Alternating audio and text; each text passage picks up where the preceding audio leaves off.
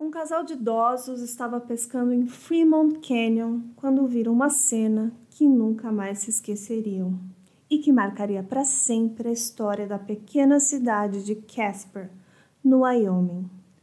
O Fremont Canyon é um lugar muito agradável e bonito, com uma bela ponte metálica que foi construída em 1957, que atravessa um canyon. E lá embaixo corre o North Platte River, conhecido como Rio do Prado. É um rio muito caudaloso, com água em abundância o ano todo e um ponto muito apreciado pelos amantes de pescaria. Ali você também poderá observar belos afloramentos rochosos de arenitos e calcários. E o Fremont Canyon também é muito procurado para a prática de caiaque, canoagem, escalada em rocha, caminhadas e mountain bike. É um lugar exuberante, mas que eternamente seria marcado por um crime terrível que ali aconteceu. Os dois idosos estavam ali aproveitando seu dia quando viram uma cena inesperada. Uma jovem garota ensanguentada, com diversos hematomas e fraturas expostas e parcialmente nua. Ela estava nua da cintura para baixo, e desabou na beira da estrada. Mas antes, ela olhou para eles e disse: Fui estuprada e jogada da ponte, e a minha irmã também. Aquela era Beck, de 18 anos. Esse é o Drink com Crime, é um canal que contamos casos de crimes reais. Eu sou a host Carla Moraes. Eu já estou aqui com o meu drink prontinho e bem confortável para poder contar essa história para vocês hoje. Vamos lá? O caso aconteceu em 1973, em Casper, que hoje tem menos de 60 mil habitantes, mas que naquela época era uma cidade ainda menor e pacata. A verdade é que Beck, e a sua irmã Amy estavam desaparecidas desde o dia anterior. E eu vou contar para vocês essa história de como tudo isso aconteceu. Era dia 24 de setembro quando as irmãs foram à mercearia da cidade, a pedido da sua mãe para fazerem algumas compras. A Rebecca Thompson Brown, que chamaremos de Beck, de 18 anos, e a sua meia-irmã Amy Burridge, de 11 anos, que estava muito animada porque ela poderia lhe comprar alguns doces para ela. As duas irmãs chegaram ao mini mercado, que tinha também uma loja de conveniência logo ao lado, às nove da noite.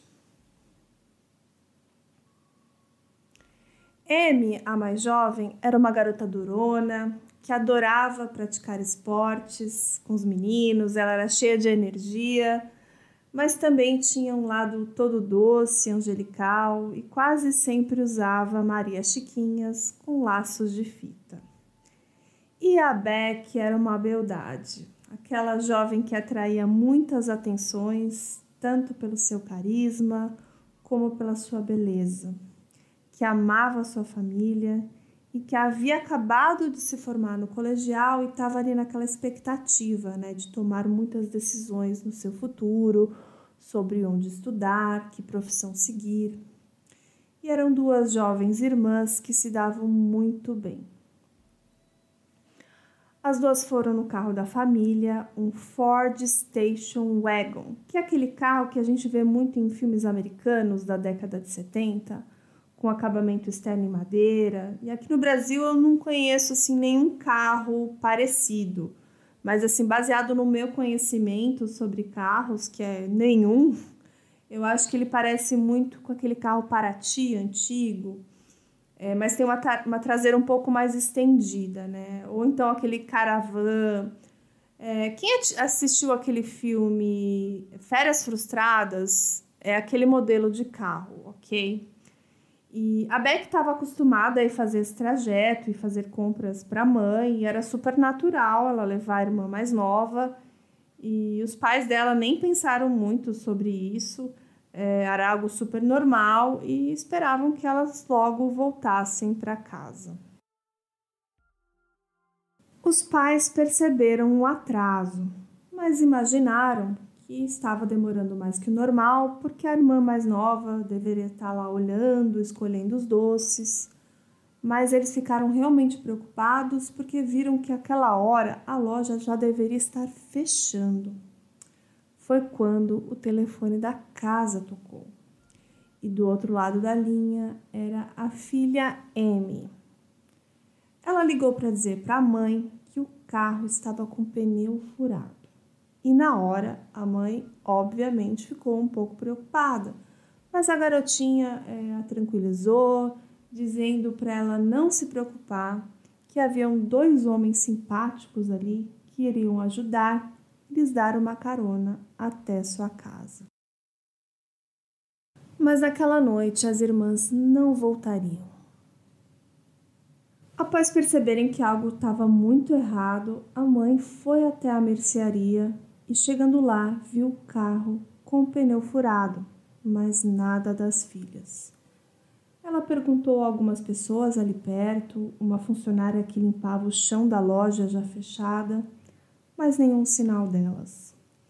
A polícia foi notificada e foi até o mini market e lá ficaram sabendo que os funcionários realmente viram as garotas, mas acharam que estava tudo bem e não notaram nada estranho é, outras testemunhas também viram as meninas lá, é, elas estavam abastecendo o carro e confirmaram que as viram saindo da loja com algumas sacolas de compras. Apenas isso, que confirmava apenas que elas realmente estiveram no local, mas não sabiam nada além disso. As buscas começaram ali pelos arredores e se estenderam até a noite, mas nenhum sinal e nenhuma pista e não havia nenhuma direção a seguir. Até que na manhã seguinte dos desaparecimentos, a polícia recebeu uma ligação daquele casal de pescadores, dizendo terem encontrado uma garota perto da ponte do Canyon Fremont, que fica a 35 milhas de Casper, que dá uns 56 quilômetros. E eles informaram que ela estava totalmente coberta de sujeira e sangue, cheia de hematomas, e que não sabiam como ela poderia ter sobrevivido a uma queda como aquela. Eu procurei, mas eu não achei uma informação oficial da altura da ponte, somente o comprimento dela, que é 144 pés, que dá 44 metros. É, eu fiz assim umas proporções e calculando pelo tamanho do comprimento, eu suponho que ela tenha mais ou menos uns 60 metros de altura. Então a Beck teria caído em queda livre por 60 metros diretamente na água desse rio super profundo e caudaloso, né? Eu achei uma outra fonte que diz que tinha aproximadamente 120 pés, Achei também uh, um vídeo falando que era 100 pés de altura, que daria aí 31 metros, mas mesmo assim é algo é muito alto e muito perigoso, né? Eu vou colocar lá fotos lá no nosso Instagram da ponte. Bom, a Beck conseguiu chegar até próximo àquele casal, juntar todas as suas forças e ainda falar que ela foi estuprada e violentada, espancada e ainda havia sido jogada de cima daquela ponte. E que a sua irmãzinha ainda estava lá, em algum lugar, e que a ajuda precisava chegar logo. Até que ela não conseguia mais andar e caiu no chão. E ela teve que ser carregada por eles.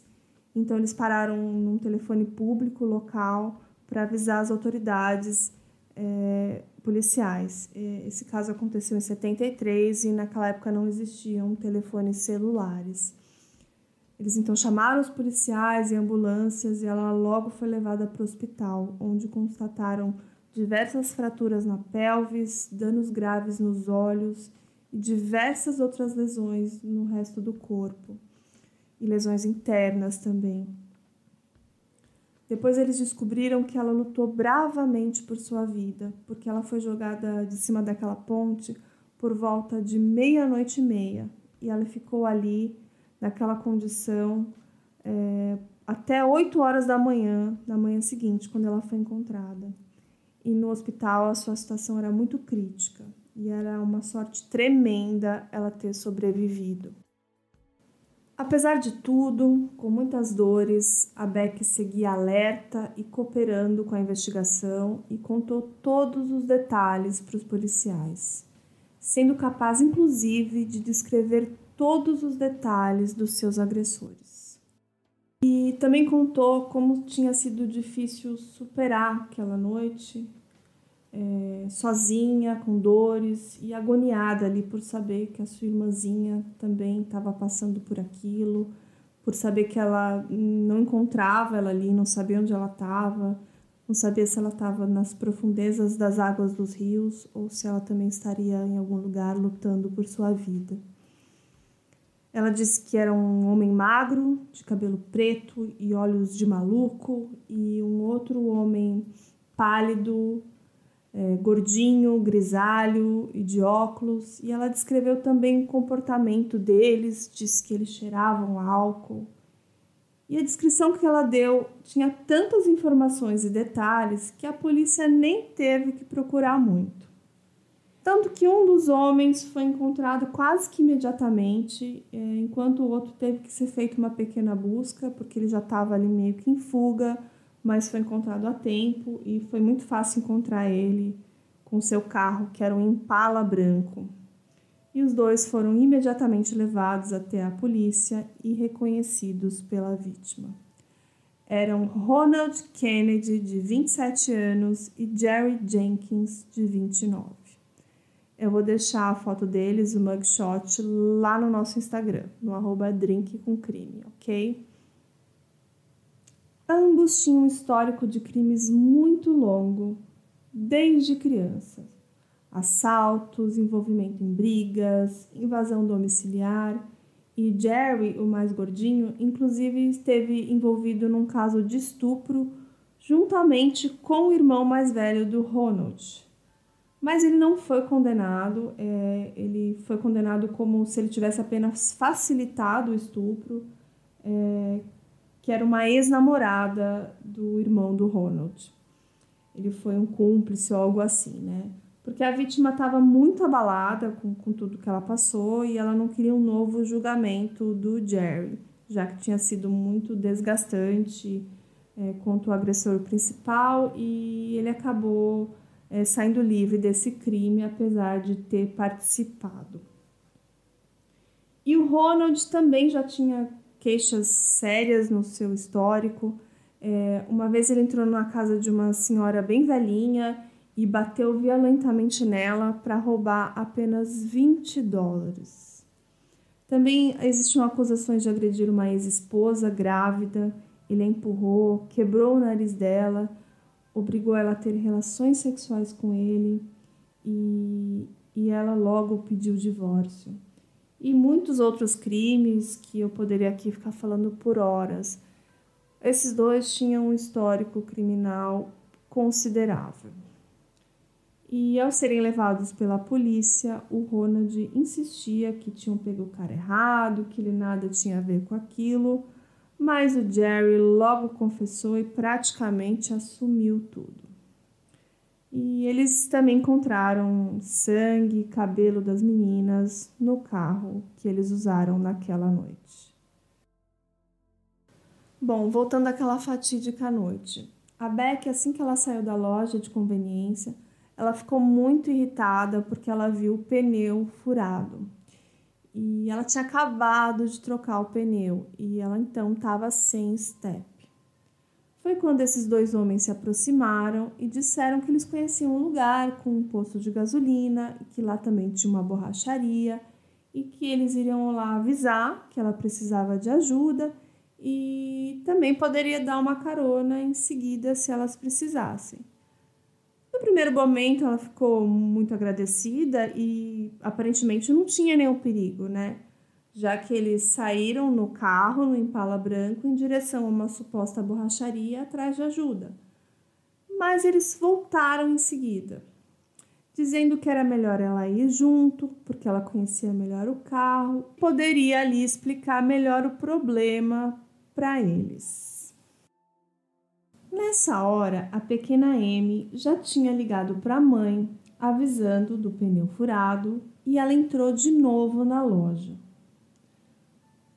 No entanto, aqueles dois rapazes eram tudo menos bons samaritanos. Quando a menor saiu de volta, as duas foram ameaçadas. Em vez de deixar as irmãs em casa, os homens, o Ronald e o Jerry, as forçaram a entrar no carro sob a ameaça de uma faca. Ao entrarem no carro, as duas já sabiam que estavam em sérios apuros e eles começaram a bater e ameaçar as duas obrigando elas a se calarem, obedecerem às suas ordens, e o Jerry dirigia enquanto o Ronald estrangulava e batia na Beck. A Beck depois testemunhou que no meio do caminho eles contaram uma história, que elas iriam se encontrar com um homem, que a Beck teria batido ou então atropelado e machucado ele, e que eles estariam levando ela para conversar com esse homem, que eles eram da máfia e que vieram para acertar as contas. Tudo isso enquanto bebiam e agiam ali como loucos. Por muitos quilômetros eles dirigiam, então ela sabia que estava longe de casa. Mas ela não sabia exatamente onde estava, porque boa parte do tempo elas foram obrigadas a ficar deitadas no assoalho do carro para não serem vistas. Até que em um momento eles param o carro. As duas se agarram e não querem se soltar. Elas permaneciam juntas. E a Beck então implorou para que eles a levassem primeiro e deixasse a irmã menor fugir. Mas eles se recusaram. O Ronald forçou a Amy a sair do carro e então as suas últimas palavras foram: Eu te amo, Beck. Eles levaram a Amy para a ponte do Fremont Canyon e o Jerry ficou no carro segurando a Beck. A Beck nunca mais viu a sua irmã mais nova. O homem acompanhou a menina de 11 anos até o meio da ponte e a empurrou. A menina havia sofrido abusos indescritíveis nas mãos daqueles homens antes de ser jogada daquela ponte no rio North Platte. Os homens, agora os dois, então se revezavam no banco traseiro do carro, estuprando a Beck. Ela implorava, dizendo que era virgem, mas eles não pararam de abusar dela. Foi um longo sofrimento até que eles a tiraram do carro de forma bruta e a levaram até o meio da ponte e lá disseram que ela estava prestes a encontrar a sua irmã. Ela pediu para recolocar as suas roupas, mas eles disseram somente a calça, a calcinha não. Foi ali que ela percebeu que ela estava numa ponte sobre um rio a muitos metros de altura e ela ouviu o barulho das águas. Ela então vislumbrou o que havia se passado com a sua irmã. Imagine que era meia-noite num lugar super isolado, né? Então ela teve que ali forçar os olhos para tentar entender o que se passava naquela escuridão, né? E depois de muita luta com os agressores, é, eles então a empurraram por cima do parapeito nas águas agitadas do rio logo abaixo. Ela testemunhou que, ao ser jogada da ponte, um deles disse: Certifique-se que ela vai morrer. Certifique-se que ela esteja morta, enquanto a enforcava. Milagrosamente, a Beck sobreviveu. A sua irmã, Amy, bateu bruscamente a cabeça na água, o que provavelmente causou sua morte instantânea. Também teve danos severos no pulmão e no coração e seu corpo foi depois recuperado por mergulhadores que encontraram seu sapato flutuando e a autópsia então depois mostraria todo o trauma que ela sofrera.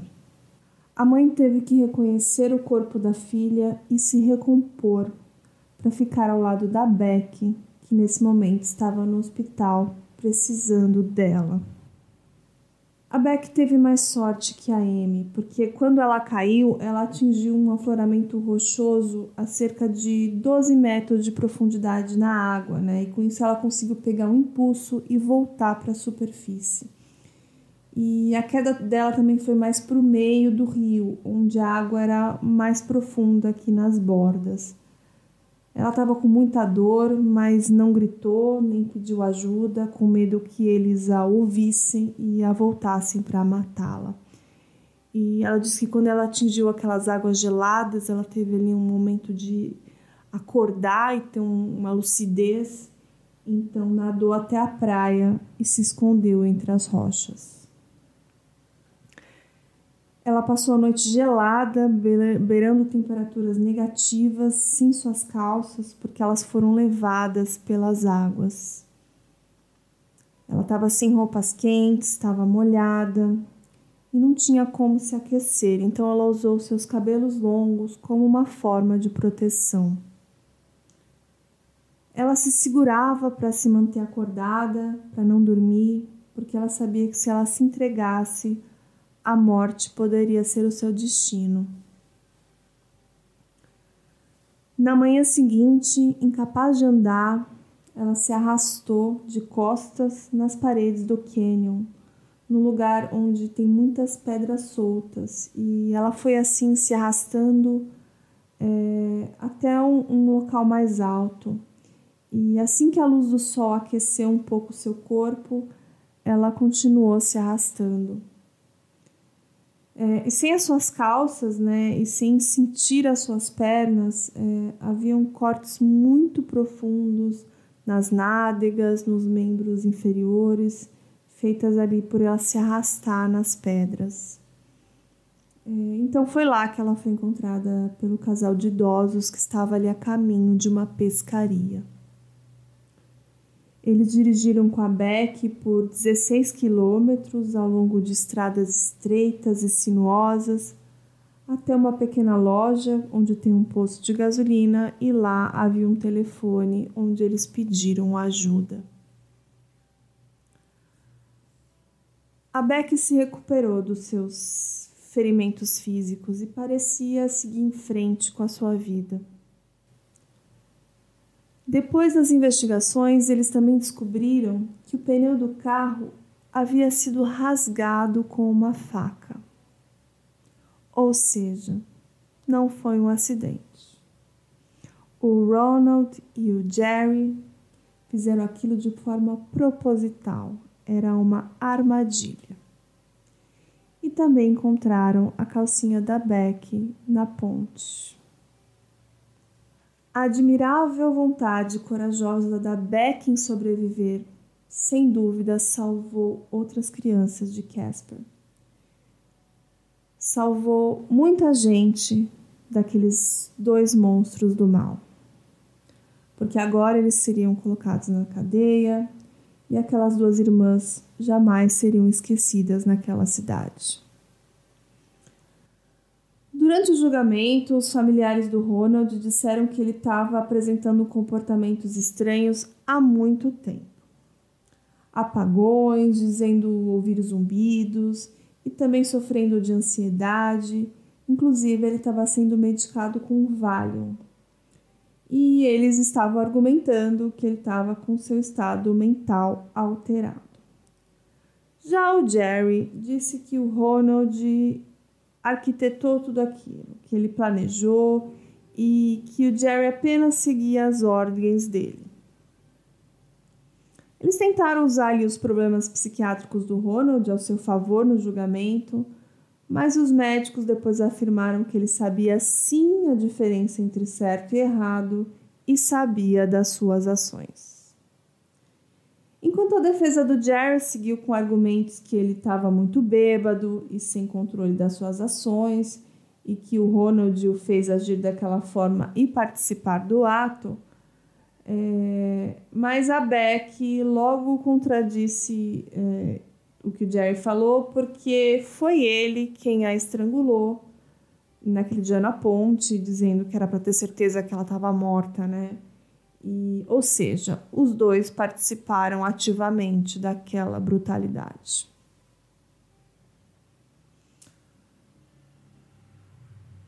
Depois os dois tentaram argumentar é, que eles eram pessoas que foram muito afetadas emocionalmente na sua infância, é, alegaram insanidade no caso do Ronald. É, disse que ambos tiveram infância sem afeto, com pais ruins, e que isso os teriam cometido, levado a cometer esses crimes, né? A defesa do Ronald, então, se declarou não culpado por motivo de insanidade e o do Jerry apenas não culpado. Mas após cinco horas, o júri declarou que eles eram culpados e então iriam ser condenados à pena de morte. Mas, quatro anos depois, o estado do Wyoming aboliu a pena de morte. Então, eles foram sentenciados à prisão perpétua. A Beck testemunhou contra eles e disse que a história que ela havia atropelado outro homem e tudo mais nunca existiu e que era só uma forma de amedrontá-las e confundirem a sua mente. E que eles eram os únicos culpados de tudo aquilo e que as duas meninas indefesas foram vítimas daqueles monstros. Ela ainda lembrou que quando a pequena Amy foi tirada do carro e arrastada para a morte, a Beck testemunhou que ela se virou para sua minha irmã chorando e disse: Eu te amo, Beck e ela disse que nunca mais a viu. Chorando no, no tribunal ao repetir essa fala, ela disse: Aquela menina foi tão corajosa. E se a Beck não tivesse sobrevivido, talvez esses dois nunca tivessem sido presos. Essa história de bravura de Beck foi contada num livro, The Darkness Night: Two Sisters, A Brutal Murder and the Loss of Innocence in a Small Town, que é A Noite Mais Escura, Duas Irmãs, um crime brutal, um assassinato brutal e a perda da inocência numa cidade pequena. Esse livro é do autor Ron Frassel. E o autor, o Ron, ele inclusive passou uma noite no local onde a Beck também teria passado a noite, para experienciar o que ela ali viveu sozinha no escuro, no frio. E mesmo com a saúde perfeita, com as suas roupas, sem nenhum machucado, ele diz que foi muito difícil e ele quase desistiu. E ele já tinha ido à guerra, ele era um, um ex-militar e disse que aquela experiência foi ainda mais difícil. É, existe um audiobook não vou fazer propaganda daquele site famoso que tem audiobooks. Se eles quiserem patrocinar o canal, a gente faz. É, é um audiobook narrado por Rob Shapiro. E na página tem desse site tem trechos desse áudio que eu usei para fazer esse roteiro e eu também li alguns trechos que eu encontrei disponibilizado na internet. É um livro que está todo em inglês, tá? Mas tem muita informação sobre ele e eu li a resenha também do livro e alguns comentários que eu vou trazer para vocês que eu achei relevantes.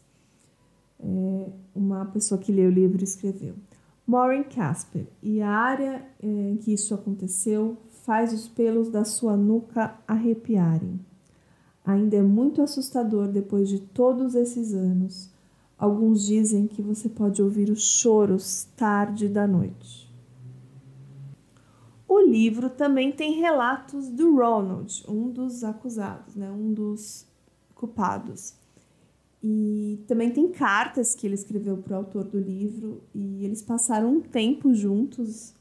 E o que é bem perturbador, porque o autor depois faz alguns relatos que ele tinha certa simpatia com o Ronald. E apesar de saber que ele claramente era um sociopata. E essa parte do livro parece ser muito fantasiosa, assim, desnecessária.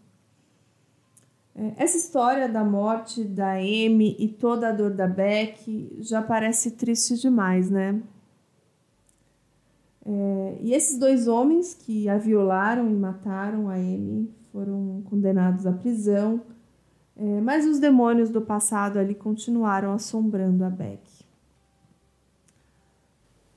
Até que ela conheceu seu destino depois na mesma ponte em que havia perdido a sua irmã. Então respira um pouco aí, que eu já vou contar o resto da história. Por mais difícil que seja, eu tô aqui para isso, né? Em 1977, as sentenças de morte dos dois foram revertidas e para condenações de prisão perpétua, né? Isso deixou a Beck muito apreensiva é, já que existia ali a possibilidade de uma liberdade condicional. A vida atrás das grades foi dura com eles algumas vezes, mas após algum tempo os dois criminosos tinham muitas regalias. Um dos criminosos foi até mesmo liberado para ir ao funeral da irmã, passear pela pequena cidade, conversar com os familiares, o que obviamente causou um alvoroço e uma repercussão danada, né?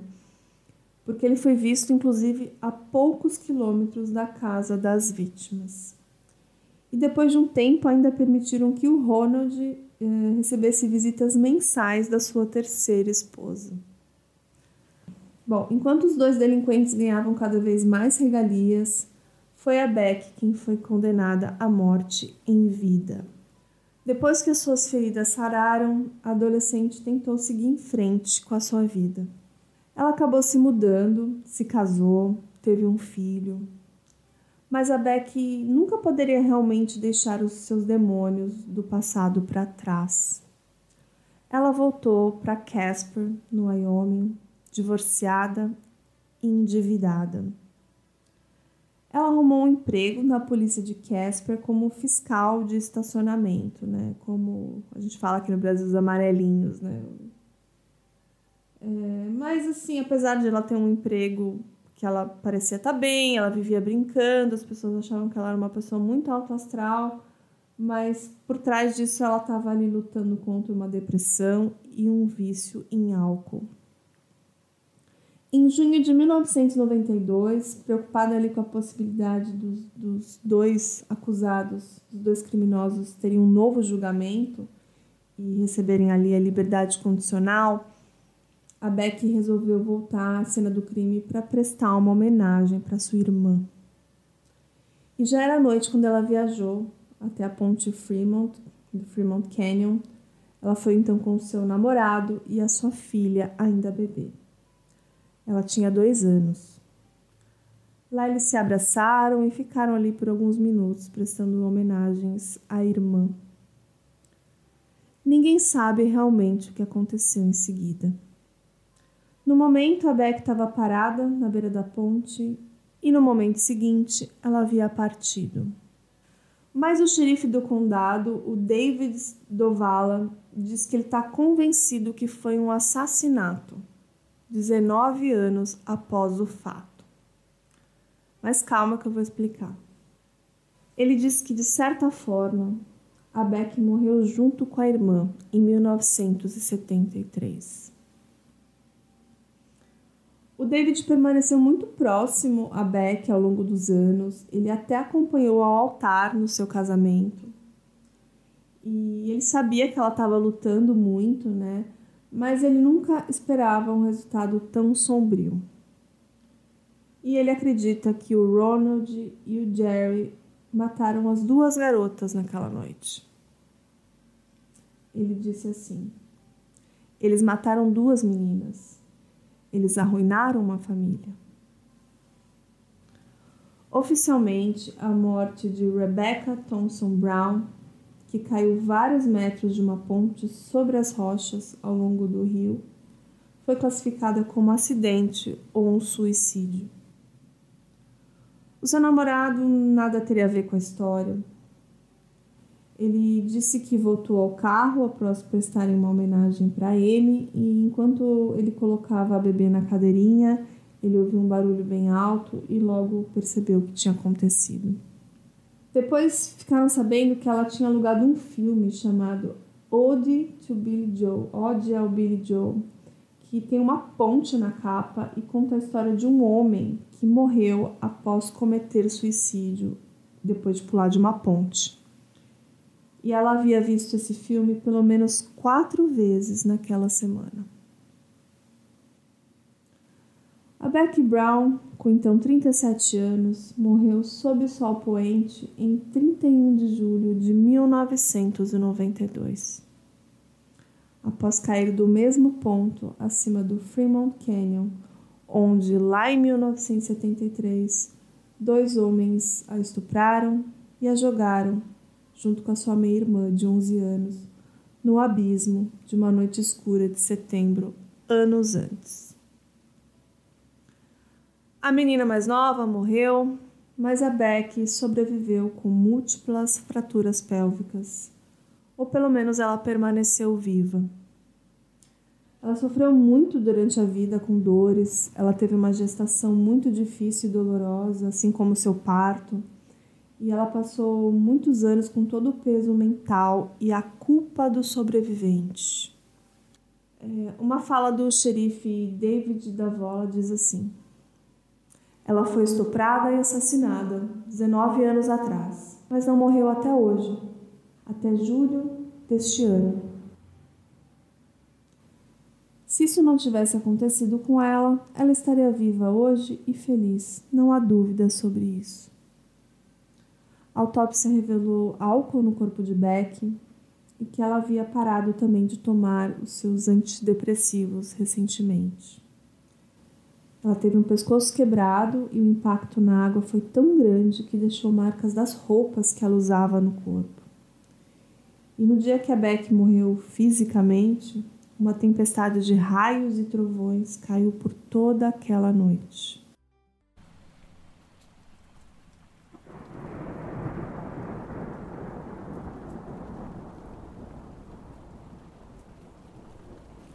Provação que começou e terminou naquela ponte no Wyoming devastou uma família e deixou um legado de sofrimento e trauma para as novas gerações. Anos depois do cometido, o crime transformou sobreviventes em vítimas.